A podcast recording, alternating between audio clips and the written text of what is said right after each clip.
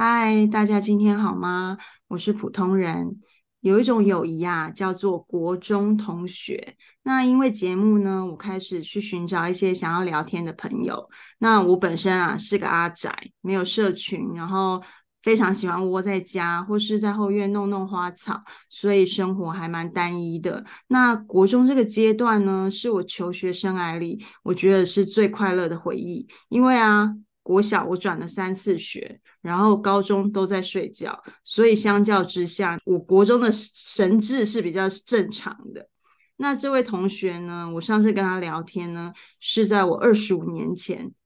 所以呢，辗转得知我有一位国中同学的生命故事非常的热血，于是我就马上联络他，然后他也豪迈的马上答应我。那这个部分呢，我真的是非常的感激。好，那就让我们欢迎今天的嘉宾陈忠顺，我的国中同学。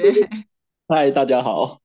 还有我的伙伴 Toby。Hello，大家好，我是 Toby。嗨，呃，忠顺你好，谢谢你好参与参与我们的这个采访。对，然后也我我就是之前那个有看了一下那个普通人他的大纲嘛，我就觉得你的经历真的是。很酷，然后很想要参与，所以也很感谢你，就是让我参与，然后很很期待跟你的跟你的这个聊天，嗯，对，其实 Toby 直接变粉丝了，嗯，是啊，好，那呃，陈忠顺，你可以跟我们大家介绍一下你现在在做什么？我现在就是现职是律师，职业律师啊，对，好，那呃，从这一刻开始呢，我要请大家。一起呢，把时光倒退二十八年，让我们开始这个精彩又魔幻的故事吧。庄顺，你国中的时候有跟爸爸妈妈住在一起吗？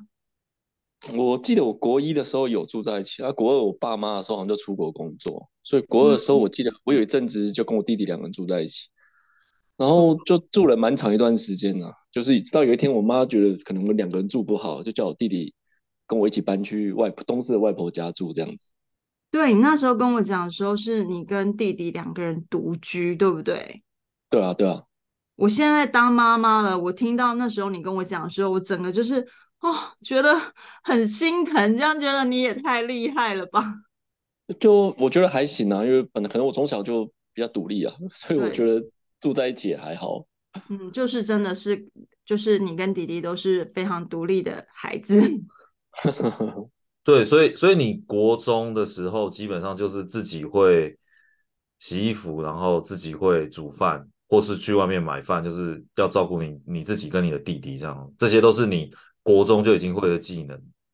对啊，我记得我我好我都我基本上不会煮饭啊，有就是去买饭这样子而已。嗯嗯，对啊，嗯，那后来你们搬去外婆家，你们的生活如何呢？就去外婆这基本上就没有大人可以管，因为外婆年纪也比较大，所以她也不会、嗯、也不会管我跟弟弟啊。然后但所以就我觉得过得蛮轻松自在啊，加上可能我我可能比较听话，所以我弟弟也比较叛逆啊，所以很少就是会有长辈对我指指点点啊，基本上都是去找都是就是教导我弟弟，所以我觉得我过得蛮轻松自在。就是那个重点都不是放在你身上了。对啊，我都不是重点。对，那。听说九二一的时候你还自己在家睡？对啊，因为九二一的时候，那时候我记得晚上那天风很大，然后我当天晚上有被地震摇起来一次，嗯、但是其实那时候我不知道是地震啊，但是那时候我就觉得那个房，因为我阿妈的家那个房子声音非常大，我我那时候以为是风、嗯、风太大，所以我就摇起来的时候我就去看看窗户外面，然后我就爬起来看一下窗户，哎，房子还在原地，我想说啊，那那也没怎样，因为我当下真的没有想到是地震，然后我就继续回去睡觉。所以你一个人在家，你都没惊？我就当下那个 moment，我真的没有意识到是地震，嗯、我只是觉得风很大这样子，嗯、对吧、啊哦？你真的很厉害，还是男生都不要紧这样子，真的超厉害的。那我知道你大概十六岁就开始独立生活了嘛，然后那时候就很喜欢玩那个就是网络游戏，对对对，要不要跟我们说一下那个时候的？状态这样子，你说玩我玩网络游戏吗？我记得我高二的时候出了一款游戏，但是那时候我就一开始没有在玩，后来就是到高三，到高三的时候不知道为什么就突然有同学找我去玩，那我就去玩那个游戏。然后那时候我就记得我玩游戏的时候，基本上我就是晚上都会去网咖包台到早上，就我基本上九点八点以后时间到我才会去，就是骑车去上学这样子。嗯，所以我到学校基本上都在睡觉，根本没在读书啊。就是你去你去网咖的时间也是其实超固定的，对不对？对啊，我每天就是十二点到八点，超认真的，就很固定，时间都一样。那那个时候你是玩那个游戏天堂嘛，对不对？对啊。然后听说你那时候也赚了一笔钱。对啊，因为那时候我觉得不知道，我觉得我玩游戏蛮会。就是研，其实既然要玩嘛，我觉得可能就要认真的玩，嗯、所以我那时候玩都是会去想说要怎样赚钱，怎样赚比较快。那高三到我当兵前，可能赚了两三百万有。哇！然后后来，对啊，后来就是因为要当兵了，所以我就把那个所有的账号游戏都卖掉，这样子。哎、欸，所以你那时候有一笔大钱在你的户头里，你也不会乱花，就是。就是也是精打细算这样子，嗯，就就钱就放在那。我其实我基本上平常到现在为止也是开销本来就不大，就也不会想要买什么有的没有的。所以，哦，所以你那两两三百万都放在银行里，都不会觉得，哎，我我既然有这个钱，我来买一个我喜欢的东西这样。那时候我印象中我有买摩托车送给我阿妈，因为我阿妈好像说要想哇想换一台摩托车，我就买一台摩托车给她。哎、欸，这个孙子也太孝顺了吧！因为摩那时候摩托车不贵啊，可能就四五万块这样子。对，我觉得中顺你你是天堂的这个比较正面的例子啊，因为因为我你刚刚讲那个地震，其实其实我很有感，因为我们都中部人嘛，所以我对对对我自己是这个东势人嘛，然后对对对，哎，我我自己家里也是受灾户，所以刚刚讲那个地震的经历真的是历历在目，因为我是。虽然我家住台中市，但是我隔天地震的隔天我就去了那个东市，因为我们要回去看家人。然后那个时候我家就是只剩下一根柱子，然后、哦嗯、对，然后就是你应该有印象，就是东市那个时候很多二楼都变成一楼嘛，那个时候就真的蛮震撼的。那个时候我也是高中的阶段，然后讲到这个天堂啊。我说你是正面的例子嘛，嗯、然后呃，我自己后来大学的时候，我就开始做那个英文家教老师，然后当时的家教学生，他只比我小四五岁吧，他在念高中这样子。那我我那个时候上课，我就常常听他讲一些天堂的故事，我自己是没有玩，嗯、但是他是因为这就是天堂的装备啦，然后天堂的这些金钱的纠纷啊，常常会有一些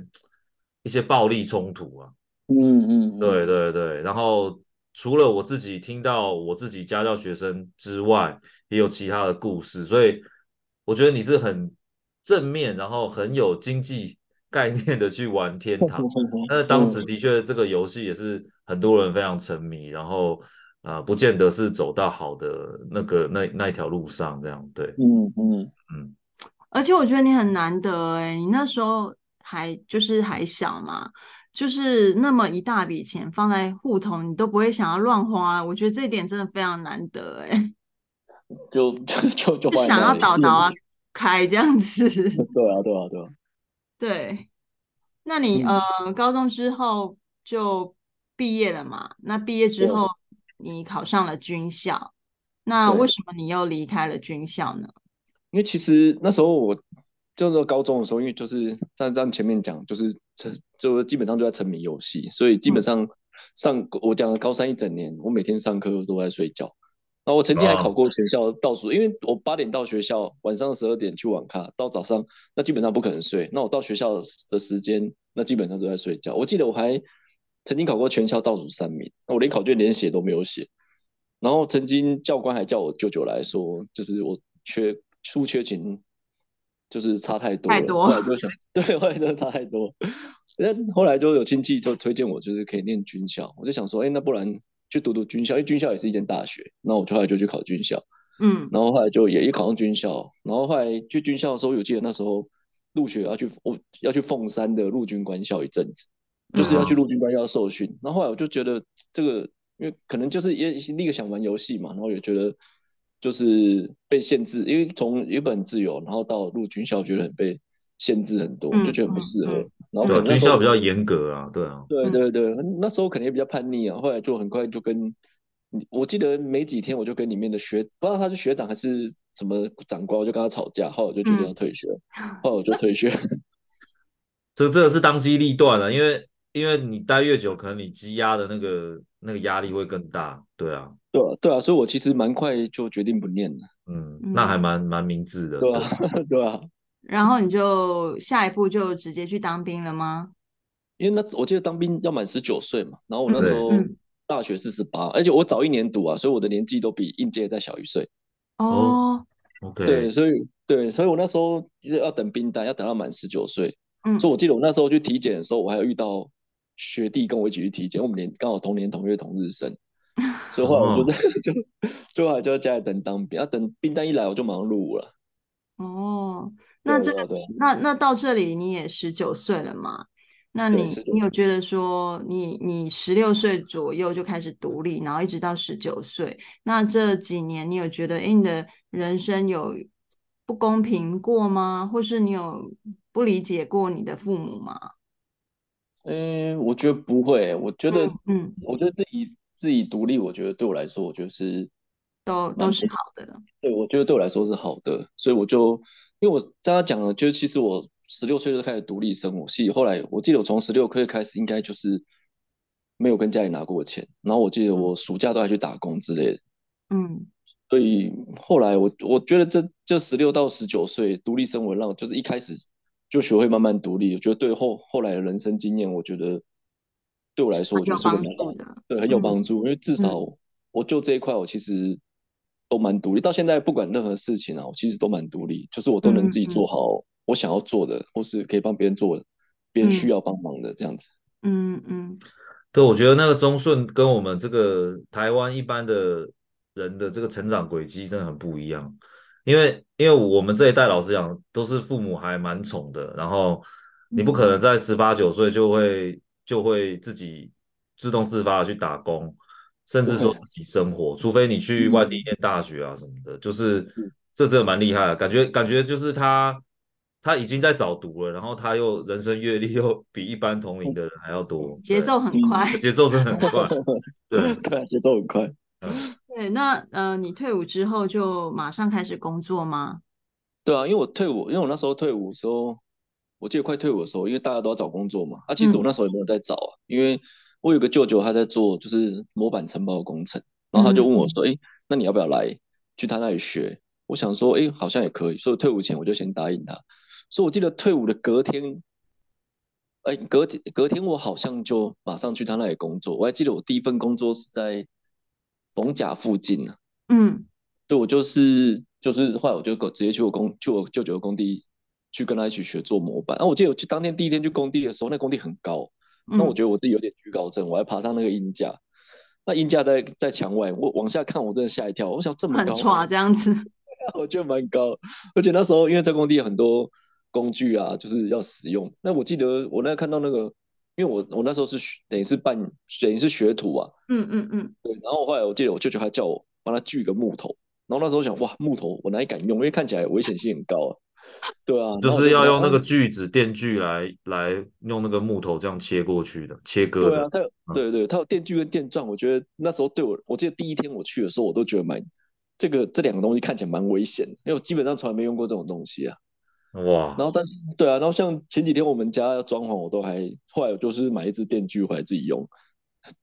就后面都变高手了。对，啊、对，就是后面已经就是都没问题，就是这个都不害怕了，对啊，啊而且我那时候我在音架上面已经就是最后因因为做了一阵子了，其实比较习惯，我就还在音架上面可以就是跑来跑去，觉得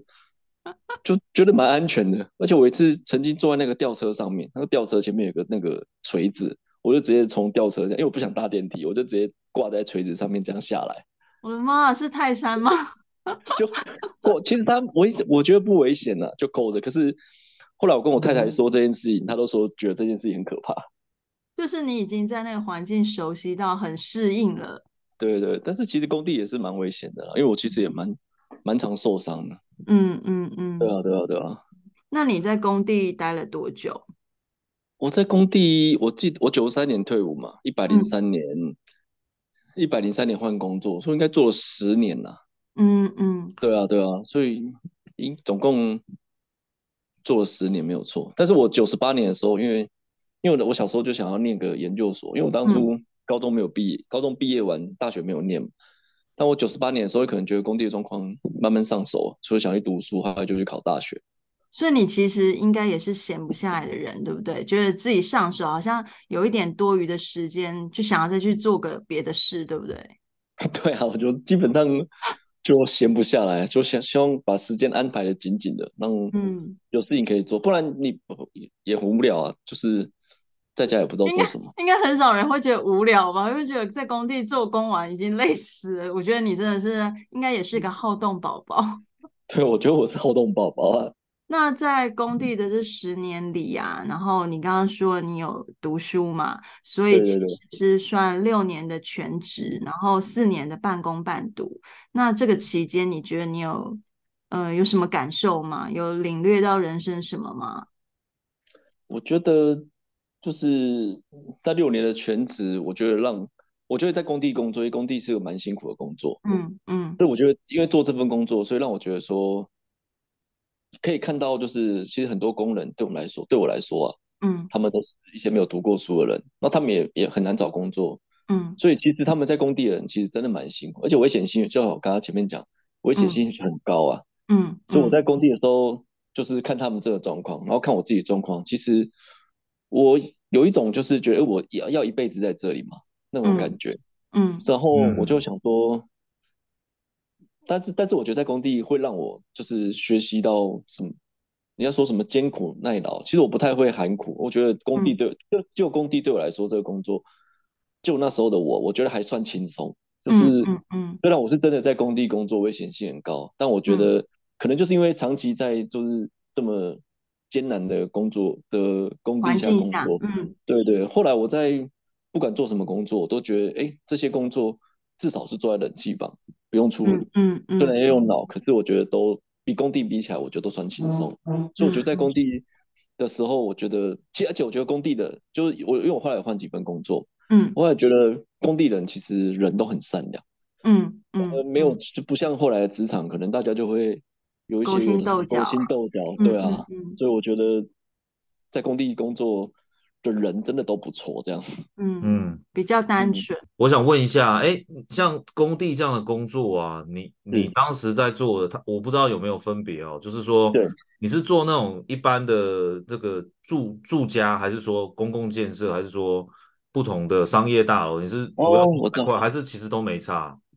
这这一一般模板有分两种类型，一个叫土木，一个叫建，一个叫土木，一个叫建筑。所以就土木跟建建筑就是盖房子，土木就是一般什么水水沟啊，那个嗯，那个水河边那种墙啊，这叫土木。公共建设。但是，嗯，对对，但是土木比较简单，建筑比较难，所以我们基本上两个我都会做。所以建筑，因为建筑它的设计，它的。它的那个棱角也比较多，所以它的难难易度也比较高。所以当你会做建筑的时候，你就一定会做土木。那那我那时候的做，我那时候已经做到就是建筑，我可以从一栋没有的什么都没有，可以盖到一栋大楼了。哇，好强啊！但是对，但是你说什么一两什么一零一这个，可能就有一些特殊的技术，就不是很确定。哦，就但是一般的这个这个，你大概都知道这个过程是怎么样，然后大概要做做什么。那在工地工作，你觉得压力是什么？工地工作第一个就就基本上就是劳力活啊，对啊，但但是对我来说，因为我自己是我跟我舅舅一起承一起承担那些工作，那当然就是会有就会有工作的压力嘛，嗯，就是你要在什么时间内完工嘛，是不是？哎、欸，我觉得这还好，因为工地的时间其实都拖蛮长的，嗯、而且我们是，嗯、我们是前基础建设，我们是做基就是做模板，所以它是结构的部分。嗯，我觉得反正就是我每天要去思考说，哎、欸，我。这个工作，因为有时候有一些工作是做到某一个程度要停下来，又要互相配合。就比如做到某程度，钢筋要绑，那工人就会没工作。那你这时候就要思考说，要怎么样让他们工人继续有工作？因为对我来说啊，就是我赚的钱一定比工人多，因为我自己是承承包嘛。那但是工、嗯、对旧工人来说，他们就是赚日薪的。嗯，那你你不可能在，因为他们我们我们有些工人是，譬如他要休六日，或是有些工人他。嗯我曾经有遇过工人，就是他每年的二三月，他跟我说他要去打猎，嗯嗯嗯，就去什么苗栗他的原住民，他说他去打猎，那这段时间他不能工作，嗯、那你如果又在其他时间没有给他工作的话，他可能赚的就会很少，因为而且有时候遇到什么下雨啊，你遇到下雨来说，他也没办法工作，所以我、嗯、我的倾向就是能够每天都有工作，所以我要去思考说我要去承担哪些工作，然后哪些工作没有了，我必须要再去接下一份工作，就是让、嗯、怎么去分配哈？对对对，然后。对啊，对啊，所以你的这个工作其实也算是听起来也是一种经营啊，就是就你不并不是真正在就反正就是人家告诉你要干嘛就干嘛，但是你也是要去想一下，就下一个项目、嗯、下一个这个专案你要做什么，然后你要确保你的工人呃他可能有休假时间，然后确保他们这个呃要工作的时候有工作可以做这样子，所以你要选一些项目，然后安排这个工人的工时这样嘛，听起来是这样。对。对，就就就我就我来说啦，因为有一些有一些老板，有一些成有一些什么大包小包中包，我们算是中包，有一些中包老板是不工作，但我们就是我们像我跟我自己也会下去做，对，我们都自己下去，就跟工人一样做，只是我们还要再思考其他事情这样子而已。对对，哎，那我再问一个很入门的问题，模板就是我们把钢筋跟结构绑好，然后灌水泥进去，这叫模板吗？对，OK，简单说是这样。了解，了解。而且我那时候做模板，我后来到最后我要我决定要走的时候，已经快快到尾声，就决决定不做这个工，哎，也不是不做工，就要换工作的时候，我曾经盖过一个人家那种祖坟，就只盖过一次。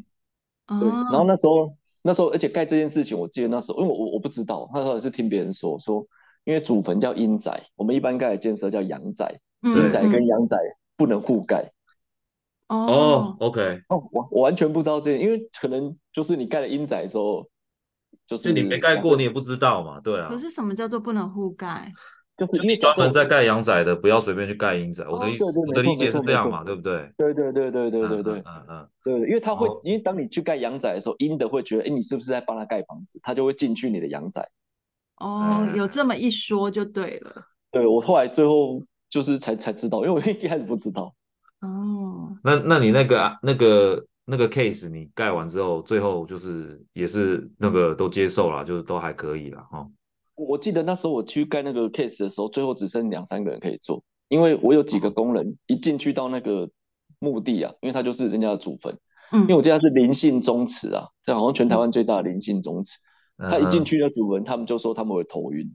哦，蛮神奇的，就是有两能量很强，我就不知道原因，反正他们就说，哎、啊，我我是自己是没感觉啊，嗯，然后就有两三个工人就说他们身体一进到这个工地，身体就会出问题，所以后来他们就不愿意做。是，我觉得这个忠顺呢，他讲这个就感觉他是一个很乐观的人，就是他讲这个都是呃很轻松的带过，但我相信这个其实他里面的成就感也好，或者是他的辛酸，其实应该可以录好多集。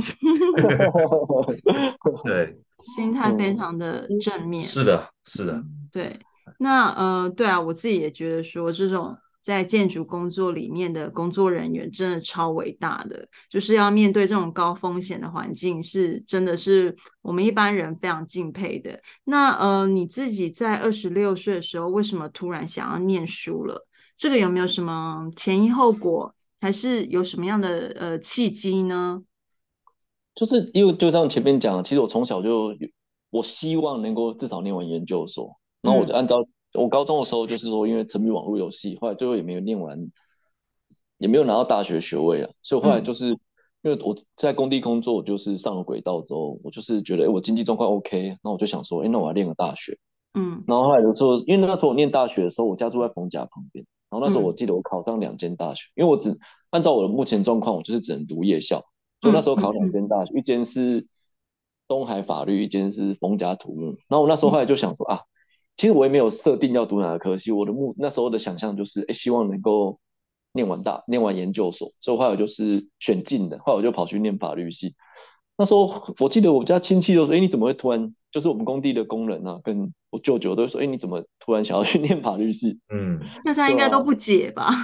对啊，大家也觉得很奇怪，就是反正。后来就是就是念了法律系这样子，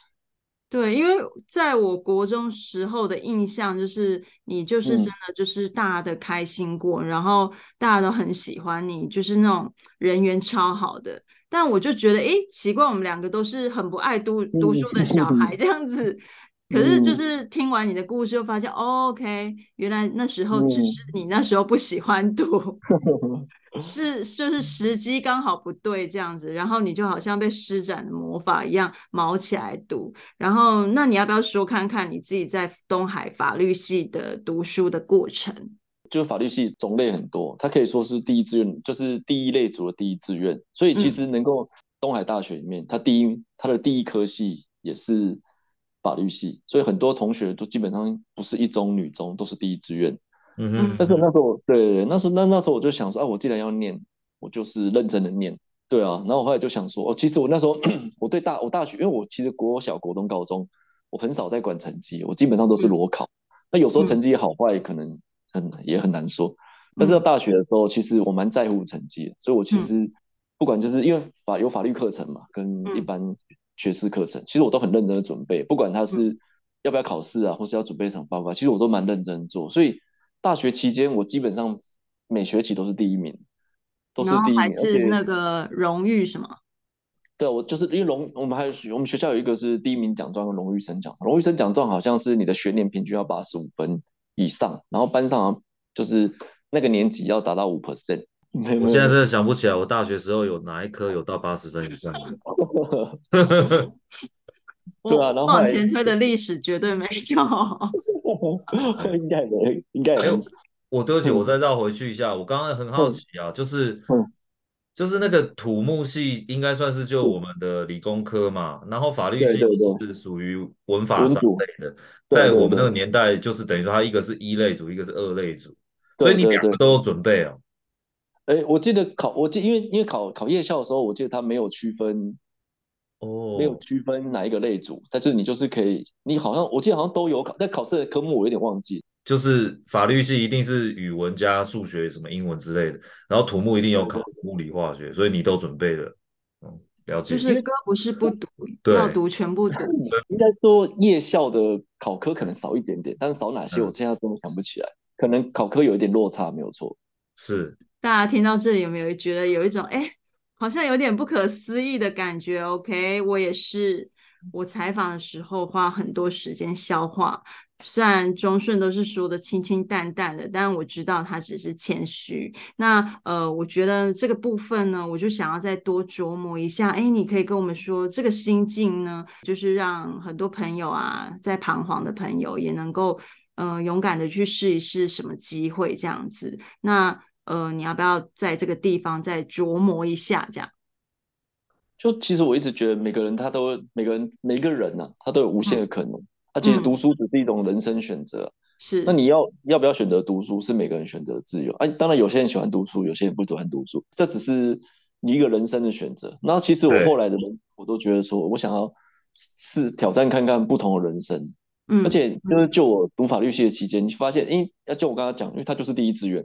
其实所有法律系，就像什么台大、北大、政大，那有些排名基本上都是全国前几名，就是他入学考一定都是全国前几名的。嗯，是的。对，所以，所以我那时候就觉得说，哎，既然我要念，那我就要认真念。那按照我前面说，其实我觉得在工地中，我觉得就其实我觉得蛮磨练我的忍耐力跟意志力。所以我就，然后我在念既然既然念法律系，那我就想说，那至少考个律师，考个国家考试。嗯，那但是就我自己来说，比我聪明太多太多，因为按照前面很多人都是，嗯，全国排名前几，你根本就是，如果你用你一般的状况，你根本就不可能打败了他们，因为他们真的都太强，而且太聪明。当你进了法律系，你就知道聪明的人真的太多了。嗯嗯。所以那时候，因为我那时候已经决定，既然我要进来了，那我就至少要你考个律师。所以我就想说，那我必须要就是不停的认真，就是我一定要坚持努力啊。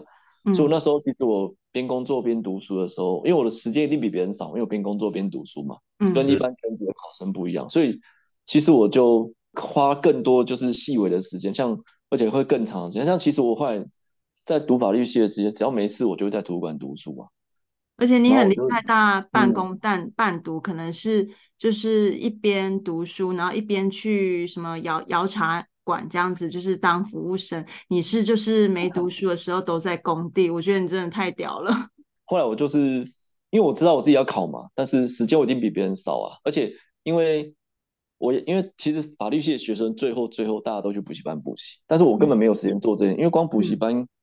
坐在那里可能要花五六百五六百个小时，但基本上我没那么多，嗯，所以我就是只能用一些很细微的时间，譬如等考试的时间，或是下班时间没上课的时候，或是假日的时间呢、啊，去读书。对对，那假所以假日的时候，其实跟晚上我基本上都是在家里读书啊，因为真的是差别人太，因为等于是就我来说，等于是。隔了七八年再重启，哎，可能也不是从七八年，如果从国小开始算，不因为我根本有十几二十年没有拿过，很少在真认真的念书啊，嗯，嗯，嗯，对吧？但是我自己知道说，其实就我刚刚按照前面说，每个人都有无限可能，所以我就是那时候就觉得，哎、嗯，那既然我要念，那我就下定决心要念，就是坚持到底我。我我觉得我自己会考过，所以后来我就是顺利考取律师，而且曾经有一年我的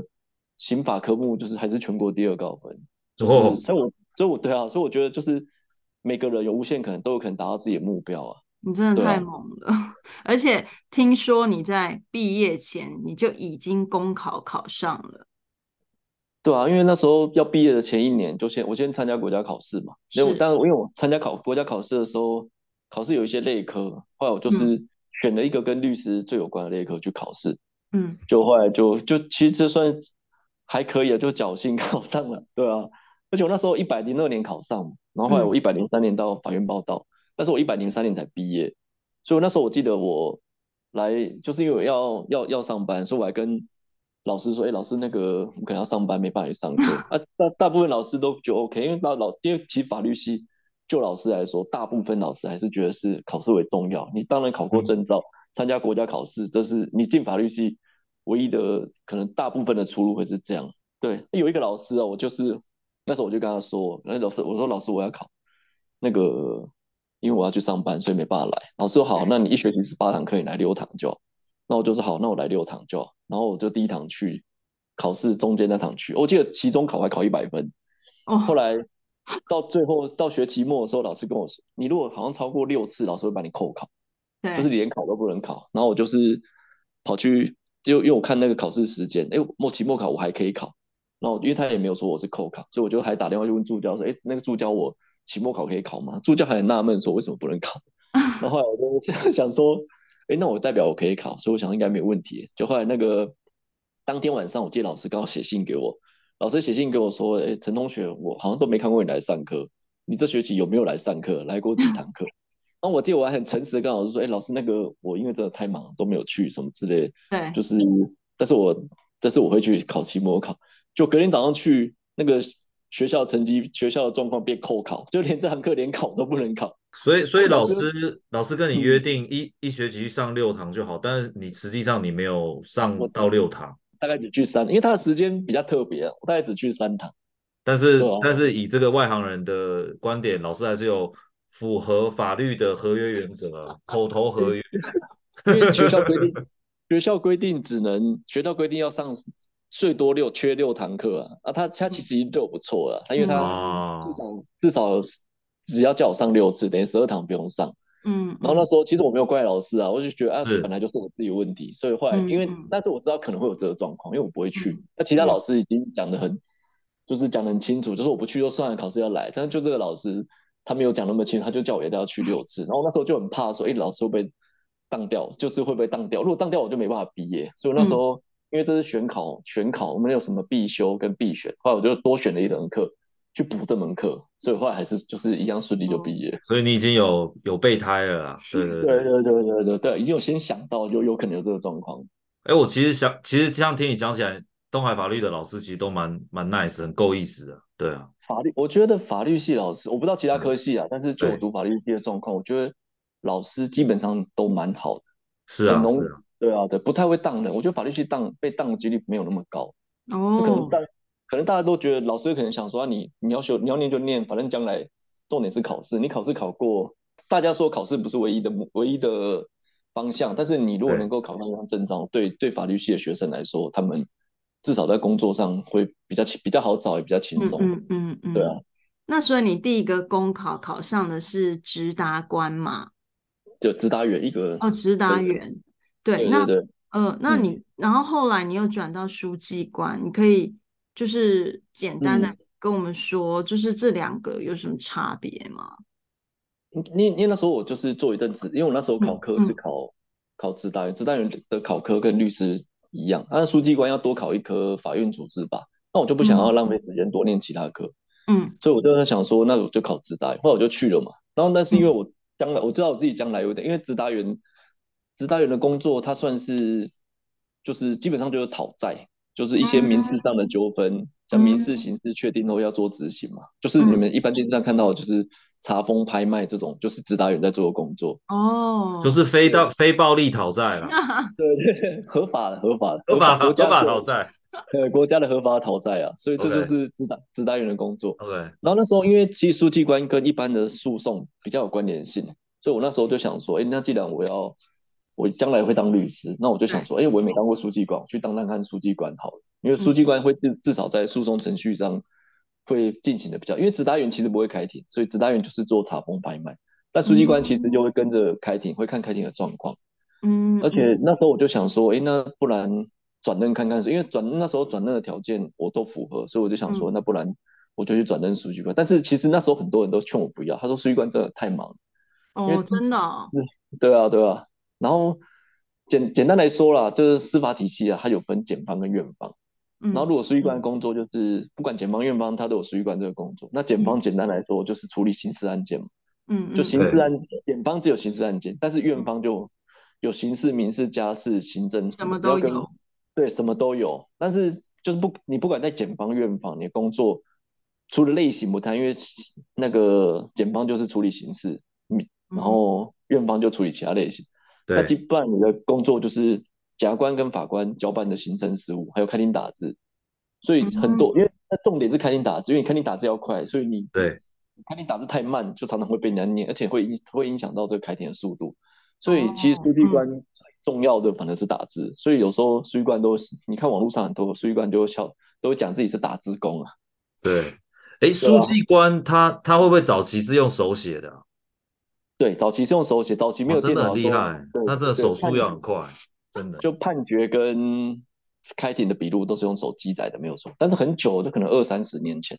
所以你最后是做那个院方还是检方？我是因为因为他那个检，不管是检方院方，一开始就决定好，你填你的资源，填好了之后就是看你是分检方院。哦，我那时候是填，我那时候因因为直达员只处理民事案件，所以直达员只有在院方有，所以我那时候一就是直接分配到院方。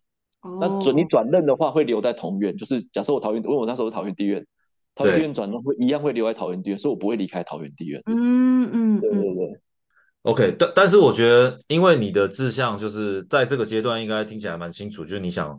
就走走这个司法这这一条路嘛。然后我觉得这些都是你就是很了解，等于说。呃，法院啊，检察官体系每一个角色，然后几乎每个开庭的细节你都会知道嘛，嗯、因为你是书记官，所以我相信这对对你的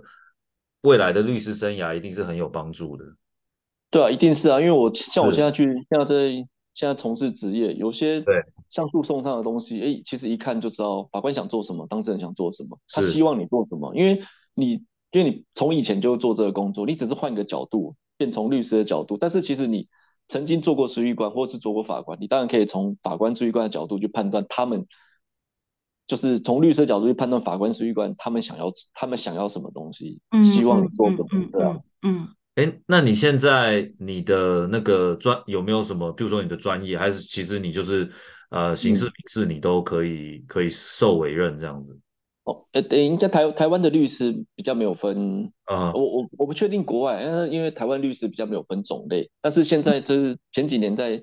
修正那个考试的考试科目，就是有修修四种考试，一种是劳呃劳基法、海商法、制裁法跟税法。那我我的我自己本身选的是制裁法，所以如果就是我但我制裁法一定比别人好了，但是好到哪里去？基本上我觉得法院的就是诉讼上的所有东西啊。就法院上，就是诉讼上的东所有东西，当然也不是说，哎，你书读得好，你就会，因为很多会有，就是经，其实我觉得大部分都是要靠经验。我觉得经验越多的人，他在处理诉讼上判断会比较快。OK，了解。嗯嗯，你，制裁法，我的理解就是，是不是就是你可能在譬如说商业上违反什么法条，你要受到制裁，然后由制裁法来裁决这样子？不不是不是制裁法。啊你刚刚讲的是，就有可能是公司法或证券交易法。Okay. 我讲的是制裁法是智慧财产法，智慧财产法，智法，OK，对对对，就是什么商商标专利跟 IP 这些的，OK，对对对，没错、哦、没错，OK OK，了解。哎，那听说啊，你去年刚环岛玩，嗯、对不对？对对对，而且是单车，我觉得你现在太强了，对对对，你，我觉得你完全把握每一个空档。就是你要离开那个法院之前，就是还先去计划了要去环岛。那就我一听到你的那个环岛主题，我就觉得啊，好可爱哦。你要不要说说你的环岛主题？就是因为其实我去我去我去年就已经决定，就是今年三月会离职，所以我那时候想说，哎、嗯，那因为我我从事公公从事公职也蛮久，所以我假也蛮多的，所以我那时候想说，哎。因为人家讲公子就是铁饭碗，所以他很安稳，所以你基本上就是每天就是过你的，就是早早上上班，晚上下班，然后你要休假就休假。对，所以我那时候其实蛮多假，然后那时候我就因为我知道就是台，就大家都在讲说台湾人有必做三件，就脚踏车环岛、永驻日月潭跟登玉山，所以那时候我想说，哎，既然要走了，而且将来去职业，因为律师的时间就是。很很琐碎，就有可能早上没事，下午可能要开庭，或是晚上半夜要去陪诊。所以那时候想说，那既然将来可能，将来可能没有时间，会被切割的比较碎。对对对对，所以我那时候想说，哎，那不然我就来趁去年完成这三件事情。所以那时候后来就想，对，后来就想说，那不然环岛啊，那时候就在思考说，哎，那我环岛要就是一般，因为环岛其实有分大环岛跟小环岛。嗯，然后我那时候就想说，因为大环岛、小环岛对我来说都没有意义，就是我也不知道，嗯、就是我走完这，当然就是完成我的人生必做三件事其中一件事情。嗯、后来就想说，那不然我这次环岛我来做一个比较不一样。后来我就是决定，就是去参去去环岛到全台湾的本岛的地方法院。哦，oh, 所以我后来就对啊，后来就是环环岛，我就走了全台湾。我记得本岛有十九个法院，我骑了一千多公里，我就到每个法院跟每个法院合照，就至少不是算自己公职生涯留下最后一个回忆这样子。你有跟那里的警卫打招呼吗？警卫北北说你好还是什么吗？我那时候我记得有一些时间，因为我拍我都一个人嘛，因为我自己一个人一台车，然后背一个包包，就是这样骑。因为其实很多人环岛他都会跟那种保姆车，你不用背行李。但是那时候我就想说，哎、欸，那不然，因为我我我其实很多像东部那些我也没去过，我就想说，那不然我都一个人去。所以我那时候要去的时候，我还带脚架，因为我就是想要拍所有的法院跟所有法院一起合照这件事情。所以那时候我在拍的时候，我都很怕那个警卫过来，因为我有时候拍的时候，其实很你会觉得那个人很怪，因为就有一个人一直在法院调调角度，是不是？对，因为对，你会因为只有我一个人拍，所以我要不停的调，不停的拍。然后，所以我就很怕说那有法警啊，法警跑过来问我说在干嘛，所以我那时候其实边拍的时候我都边很紧张，赶快拍一拍，赶快回去看照片，没问题就赶快走了。哎，但是但是你就算未来你在律师职业的时候，嗯、你可能这些地方法院你还是有机会去嘛，对不对？对，但是台湾的职业律师其实基本上有很大的一定区域性，就像你北部的法院，你不会去接南部，对你来说 CP 值不高，你不会想要。对，除非你案件单案件收费很高，不然你台北跑去台南、高雄，我没有没有必要啊。而且就当事人来说，嗯、当事人也会觉得说，哎，那我就找找在地的，要联络要找联络。哦，OK，就是你可能就会跟同一个地方法院的人合，就是交涉或合作比较久就对了。对，就是像像我在桃园，基本上会接的就是新竹，然后台北、士林、桃园跟新北。你要再接再远一点，嗯、也也不是每个人都会这么做，因为对你来，就是不管对当事人，对我们来说，都都比较都比较都比较麻烦的、啊。因为你除非你这个案件金额真的收的非常高，是或是有什么特殊的状况，对啊，好朋友来委任这样子，不然其实区域性我觉得蛮大的。嗯是嗯嗯，OK，嗯，对。那今年呢，你成为了律师嘛？那现在在。为大家服务中，超帅气的，也就是什么偶像剧上面演的剧情这样子。那我想问你说，哦、律师啊，跟在法院工作的形态有就是很大的不同吗？就是其实我觉得完全不一样，因为就像我这样，法院的分类通常其实就是什么刑事、民事、家事，通常会比较固定。就像我在刑庭，我很少会去民庭，可能隔到去民庭，可能是五六年后、六七年后。你等于是学了某一个东西，学了很久之后，你会去换下一个。但是律师根本不可能。我现在律师职业第一天，可能就有刑事案件，就有民事案件，就有家事案。像我以前从来没有碰过家事案件，就是当然念有，当然念是有念过了，但是真的实际碰到手的话，对你对我来说都是一个全。但是刑事，因为我在刑庭比较久，所以对我刑事的东西我当然比较熟。我看到刑事的东西就是啊是这样，但是就其他的其他的案件，因为可能还有执行啊，有一些你你可，因为有时候当事人他们委托内容有些很怪，就是你根本也没看过这他们讲的东西是什么。嗯，对，所以而且你就案件角度来看也不一样。法院律师跟法法院来工作，看那个案件角度不一样，因为像法院在看，就会觉得，哎，案件要怎么处理，要怎么判。但是律师的角度就是，我们要帮当事人分析，因为有时候当事人会觉得说，他觉得他讲 A，但实际上你看卷你就知道是 B，但是他讲 A，你总不可能还继续帮他凹成 B 啊，因为他可能就是觉得事实是这样，所以我们基本上就是要看案件的状况，然后个案帮他判断说，哎，你你可能这一件，我看一看，我觉得。有罪心证很高，那我就会劝你说，问你要不要认罪。那有些当事人就觉得，哎、你既然当事人他觉得，律师都判断说这件可能会判有罪，那他可能就会认罪。因为认罪的话，在法院判断上可能就会有犯后态度问题，就会量刑上就会考量。但是你有些当事人就会很说，哎、欸，那不要，我还是要拼，因为我这件就是他觉得他就是无罪。所以我们等于是要帮当事人去分析说，哎、欸，你的这个状这个案件的状况怎么样怎么样，然后你觉得哪一个状况对你最好，就等于是要。尽量去保障他的，对对对，尽量保障他的最佳利益，这样子。嗯，是是是。哎，那我想问一下，那你现在当然当律师，就是开始开始做律师之后，你有没有慢慢感受到，哎，其实做律师这个职业，你觉得最重要的事情是什么？我觉得律师要具备的能力真的真的太多，因为不像公务机关，因为律师其实第一个是你要面对当事人，那像法院，我就哦开开开开完庭，我在管你讲什么，我就帮你记什么。那我觉得是怎么样，我就判怎么样。嗯嗯、可是你律师，第一个是你要跟当事人接触，所以你可能要有一些业务的能力。嗯，然后而且你可能当事人讲的内容，他有时候来找你，可能是情绪上的发泄而已，所以你可能要认真，要倾听他，他他的陈述是什么。那又像有一些家事案件，当事人来，他就是在那边哭，一直哭，一直哭，一直哭。哦，你就是只能安，你就是要想办法安慰他，嗯、让他讲出。变成张老师先先张老 师专线这样子，对对对，然后让他讲出他想讲的。那有一些就是当事人来，他可能会跟你讲一个假的事实，或是他认知的事情，然后你就要想办法去引导出他讲，对对，引导出他的事实。然后他讲出的事实，当有一些有问题的时候，你可能要帮他做一些更正，跟他说：“哎，你这个讲的内容好像跟前面不太一样。”他就会慢慢就回想这件事实的经过是什么。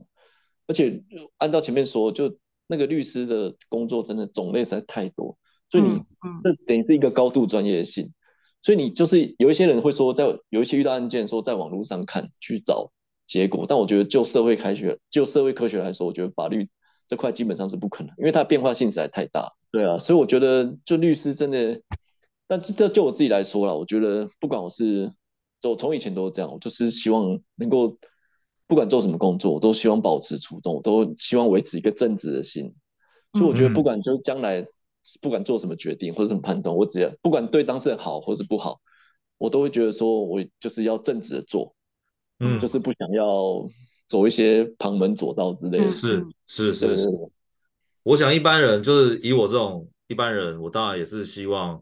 呃，我们的律师执法人员都是可以。保持你这样的态度了，就非常非常感谢，非常钦佩。然后，哎，那我想问一下，就是之前你在地院，那、嗯、呃，你自己也有说嘛，就大家都说这是一个铁饭碗啊，然后对对对，就是可以，其实就可以爽爽这样过下去就好了。嗯，那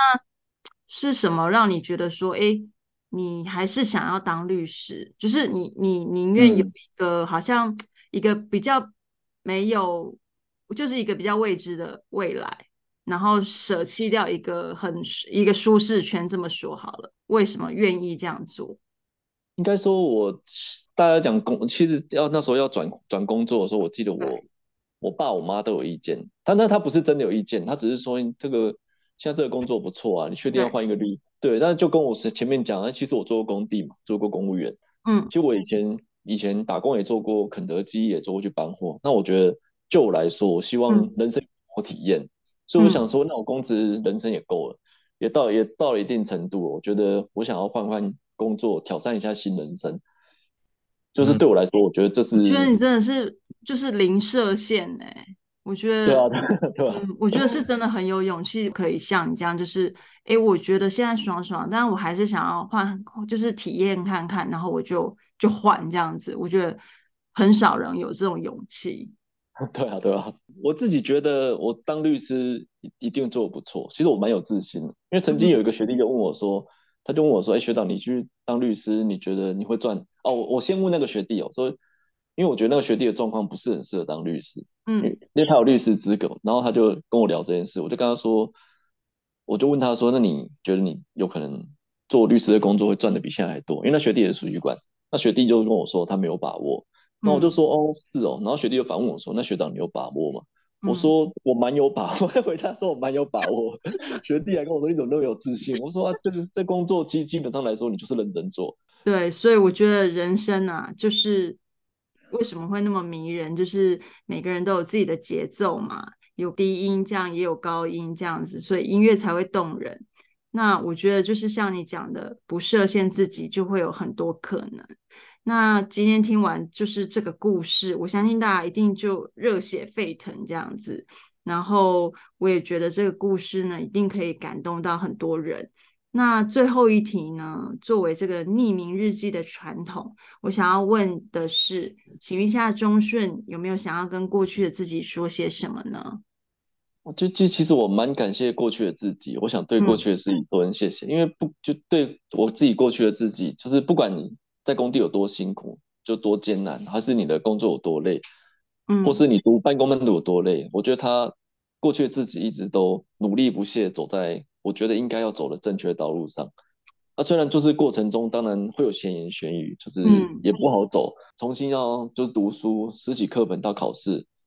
而且又考一个算是台湾比较难的考试，嗯、那其实我觉得就是很辛苦。所以，但是他从我觉得我自己过去也没有抱怨过辛苦，因为我一一直觉得我的状况是 OK，我自己对自己一直很有自信。而且就生活状况，我觉得也也没有曾埋怨自己，所以我蛮感谢过去的自己，就一直坚持到现在，没有放放弃过，也走在一直比较正确的道路上，这样子。嗯嗯，好感人哦，有没有觉得很感人？